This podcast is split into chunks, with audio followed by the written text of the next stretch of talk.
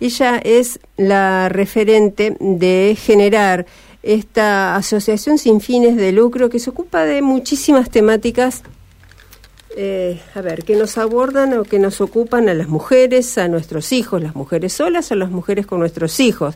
Y las eh, alegrías, angustias, capacitaciones, ideas y acompañamientos. Mira todos los temas que nos ocupan y que desde esa asociación suelen abordar. Pero hoy la vamos a convocar por otro tema. Eh, Liliana, ¿cómo te va? Buenas tardes. Hola Gaby, ¿cómo están? Bien, bien, bien, muy bien, muy bien.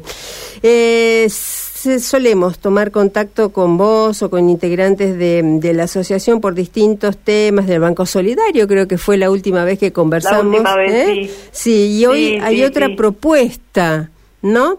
Hay una propuesta de una jornada provincial de fortalecimiento de redes contra trata de personas. Contanos, por favor, de qué se trata. Así es. Mira, eh, bueno, este es otro de los tantos temas que nos aboca y que y que y que bueno, la verdad nos decidimos hacer estas jornadas provinciales eh, para conformar redes, digamos que también desde la sociedad civil nos, nos organicemos eh, para bueno, para trabajar este, en este tema que es tan complejo, esta, esta grave vulneración a, los derechos humanos que es la trata de personas, eh, nos pareció que, que había que poner el tema en agenda, a pesar de que, de que es un tema que con el cual convivimos de cerca, pero bueno, trabajar en la prevención, en el conocimiento del delito, eh, en cómo operan los, los organismos del Estado que tienen que cumplir determinadas funciones, qué protocolos este, hay funcionando, que no.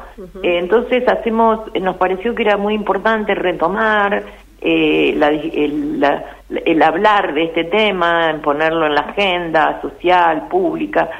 Así que nos convocamos conjuntamente con el Comité de Lucha contra la Trata, eh, que el delegado regional es Nicolás Dalmastro, para hacer este congreso provincial eh, estas jornadas provinciales eh, de, trata de personas que se va a hacer el próximo jueves, o sea, dentro de dos días, en la sede del auditorio de ATE, que está en San Luis 2854, va a ser desde las 9 de la mañana hasta las 17 horas.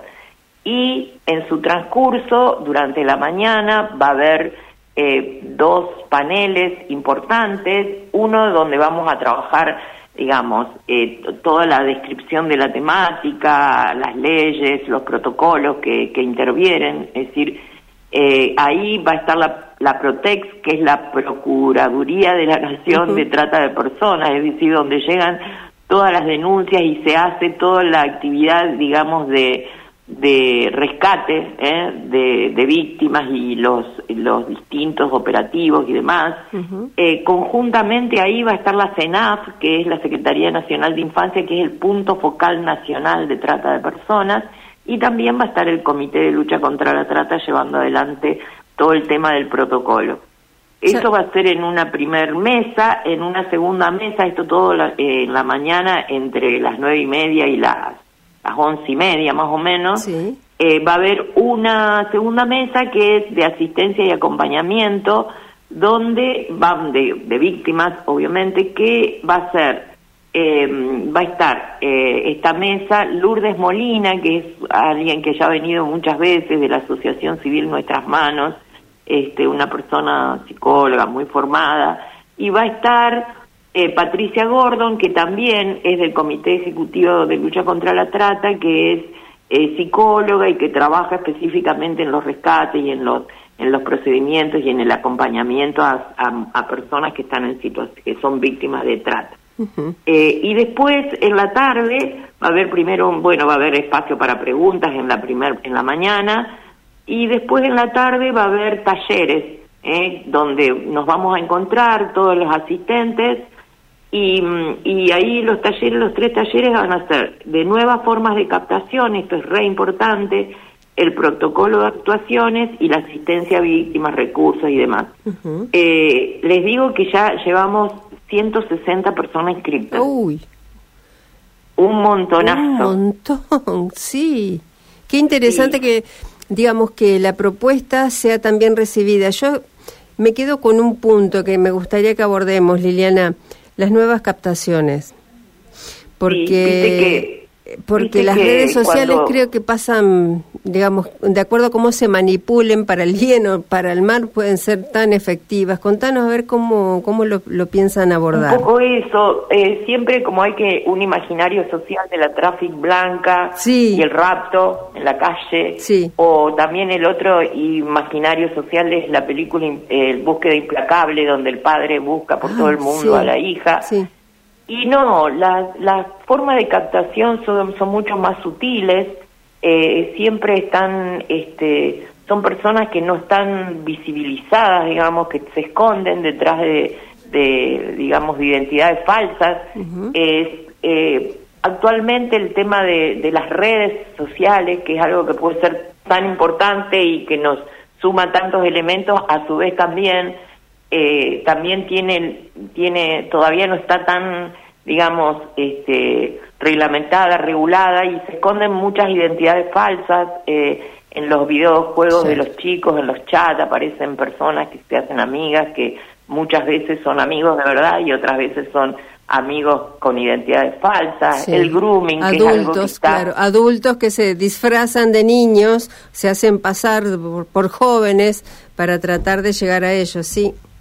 Sí, eh, hay, hay un caso en, Mar del Plata que seguramente Patricia Gordon, que es de ahí, lo va a traer al Congreso, que es un femicidio que termina siendo un femicidio y arranca como una situación de grooming, eh, una persona que se hace pasar por, por otra, con una identidad falsa, y bueno, va logrando la, la seducción, el acercamiento, la amistad de una de, una de las chicas, no, no tengo presente ahora el nombre, y, mm, y, bueno, y hasta que la convence de, que, de, que, de sacarse unas fotos, de encontrarse, y eh, eh, le dice que la va a buscar un, un, la va a ir a buscar un hermano de ella, era él con la identidad real, y bueno, y, y hasta así la capta y y, y este, este caso termina en un femicidio. O sea, eh, realmente es necesario hablar de las nuevas formas de captación, que si bien también está esto de que cuando te dan un teléfono, cuando llegas a tal lado,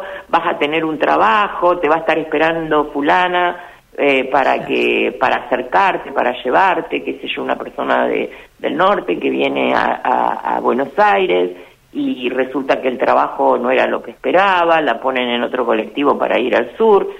Siguen existiendo esas formas de captación, pero hay otras como más sutiles y también asentadas en la vulnerabilidad de las personas. Hace poco hubo un procedimiento muy importante en todo el país, inclusive en nuestra provincia, en una organización eh, que, que operaba como una secta en realidad, y el, y el delito de trata era la reducción a, a servidumbre, que era la, la, asociación Remar, muy conocida acá en Santa Fe. Sí.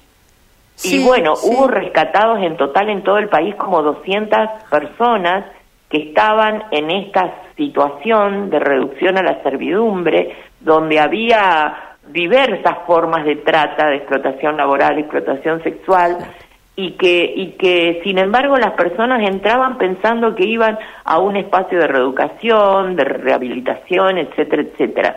Entonces, y en realidad operaban como una secta, digamos, en el, en el lugar, ¿cierto? Entonces, todas estas son nuevas formas de captación y que no tienen nada que ver, por ejemplo, con lo que pasó con Marita Verón, que uno lo tiene a ese tema, es decir, ¿qué pasó con Marita?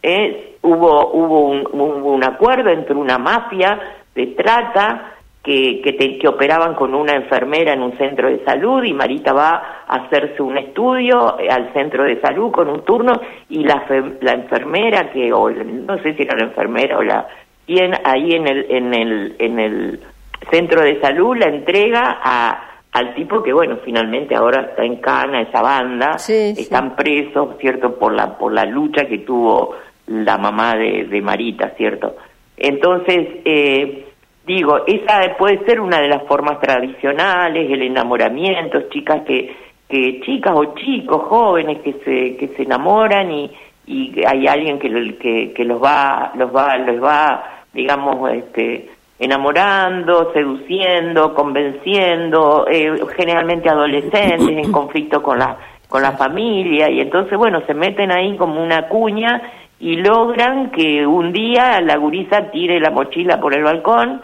y esté el tipo esperándola y se la lleve a, cualquier lugar. Entonces, esto hay que trabajar desde la prevención, pero la mejor forma de trabajar desde la prevención es que se conozca el delito y cómo operan. El otro día hicimos una actividad en Sauce Viejo y había alumnos de cuarto y quinto año.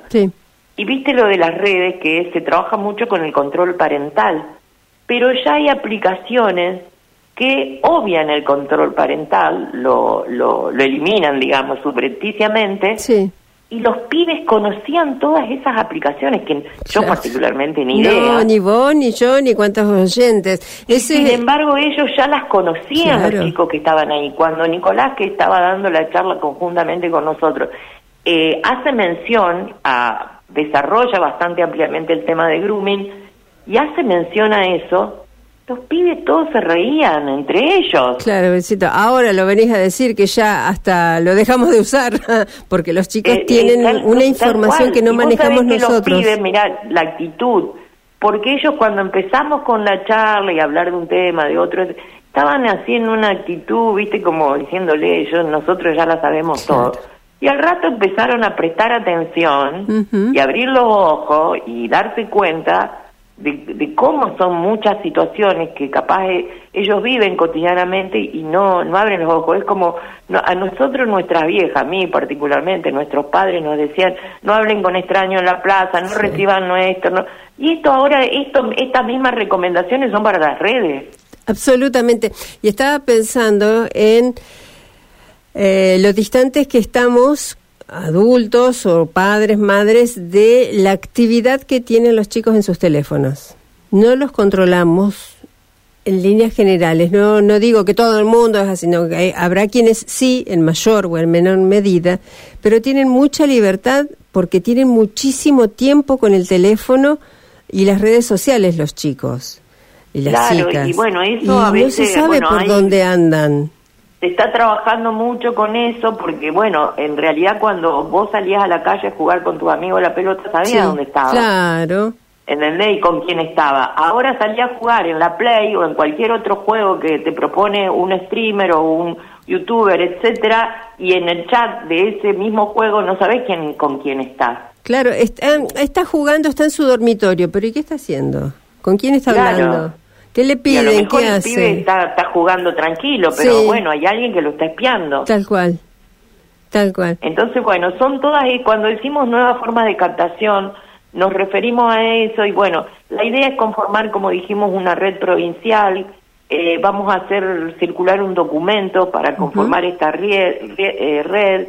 La idea es que sean foros regionales, viste, nuestra provincia es tan grande, claro. qué sé yo, con, con, un centro en Reconquista, en Rafael, en Rosario, en Venado Tuerto, en Santa Fe, digamos, hacer como foros, eh, trabajar mucho en la educación continua, en la prevención, en ver los protocolos de actuación, cómo hacer cuando estamos frente a una situación, la difusión de la línea 145, que es una línea de denuncias anónima, que es importante que todos los conozcamos y sepamos que ante una duda podemos recurrir al 145.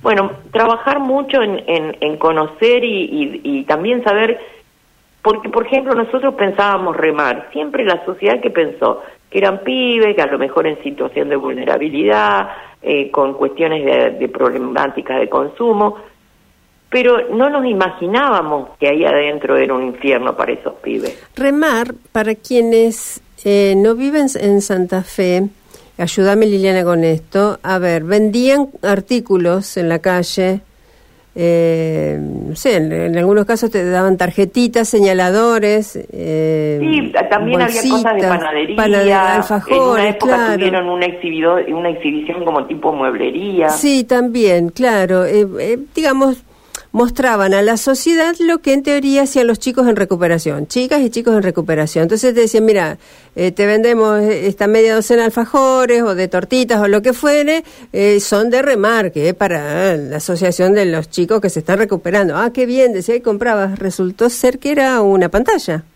Era una pantalla donde además de lo que pasaban al interior de esa, de esa organización que funcionaba, repito, como una secta, los pibes tenían obligación de producir, obligación de producir dinero.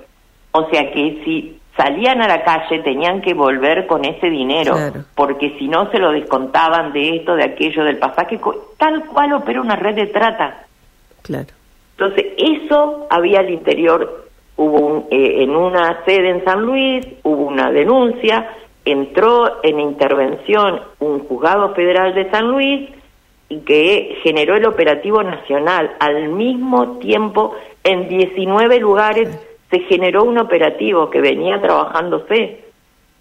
Entonces, digo, operan de esta manera, son muy poderosos. Cuando nosotros decimos que es el tercer delito ilegal y a veces dicen que va a la par de la de la de la venta de, de, estupefacientes eh, no estamos mintiendo no está no se está exagerando digamos no se está exagerando entonces es importante eh, tomar conocimiento de lo que pasa, no decir, viste, esto no pasa acá, sí, pasa acá, pasa acá al lado, en nuestro barrio y cerca. Esto de remar tenían la sede en Santo Tomé. Claro, lo veíamos, inclusive los chicos vendiendo, en algunos casos en los colectivos, otros en las calles del centro, en la peatonal, se los veía muy a menudo. Tenían obligación de venir con una suma determinada, porque si no eran castigados. Claro, claro. Era horrible lo que pasaba ahí adentro. Entonces, eh, y, bueno, y la sociedad pensando que eran pibes que estaban en situación de calle, que mejor que estén ahí, que no estén... Entonces, realmente eh, me parece que, que es un tema como para dar de, para trabajarlo, por eso los invitamos a sí, que... repasemos entonces, ¿cuándo y a qué hora el jueves y dónde? 28 va a ser de las 9 de la mañana a las 17 horas en la sede de... Eh, el auditorio de ATE, el auditorio que está en calle San Luis 2854. ¿eh? Y después, digo porque eh, para la gente que a lo mejor viene del interior, estamos a la, el, auditorio está exactamente a la vuelta de la terminal sí, colectivo. a 100 metros y San Luis 2854 hay un link que está en el que lo van a encontrar para inscribirse con el con el programa los objetivos etcétera que están en las dos eh, redes de Generar que son en Instagram y en Facebook, que es Generar Santa Fe. Eh, bueno, nosotros a todos los medios que pudimos mandar el link los mandamos, así que si lo pueden publicar en la, en la página estaría bueno. y bueno, los invitamos a que, a que se acerquen, va a ser una jornada intensa y y de mucho de mucho trabajo entre todos, ¿cierto? Porque esto es un ida y vuelta, no es que hay alguien que tenga la justa, es un ida y vuelta. Porque se aprende todo el tiempo y porque la información hay que compartirla. Hay herramientas o movimientos o eh, armados de este tipo de eh, asociaciones ilícitas que son muy novedosos, ¿no? Que están muy atentos a la hora de mutar de acuerdo a, bueno, a, sus necesidades para que no los pillen. Bueno, afortunadamente eh, nos estamos ocupando. tal cual. Se están, se están ocupando distintas organizaciones, como en este caso general, para que sí, en algún momento sean pillados, por lo menos que los chicos tengan la información necesaria para evitar caer en ellos. Liliana, muchísimas gracias por tu tiempo, como siempre es un gusto no, a ustedes como siempre, que siempre nos están acompañando en nuestras actividades. Que tengas muy linda tarde. Será hasta la próxima. Bueno, un abrazo, un abrazo. Hasta luego. Liliana Loyola, ella es la titular de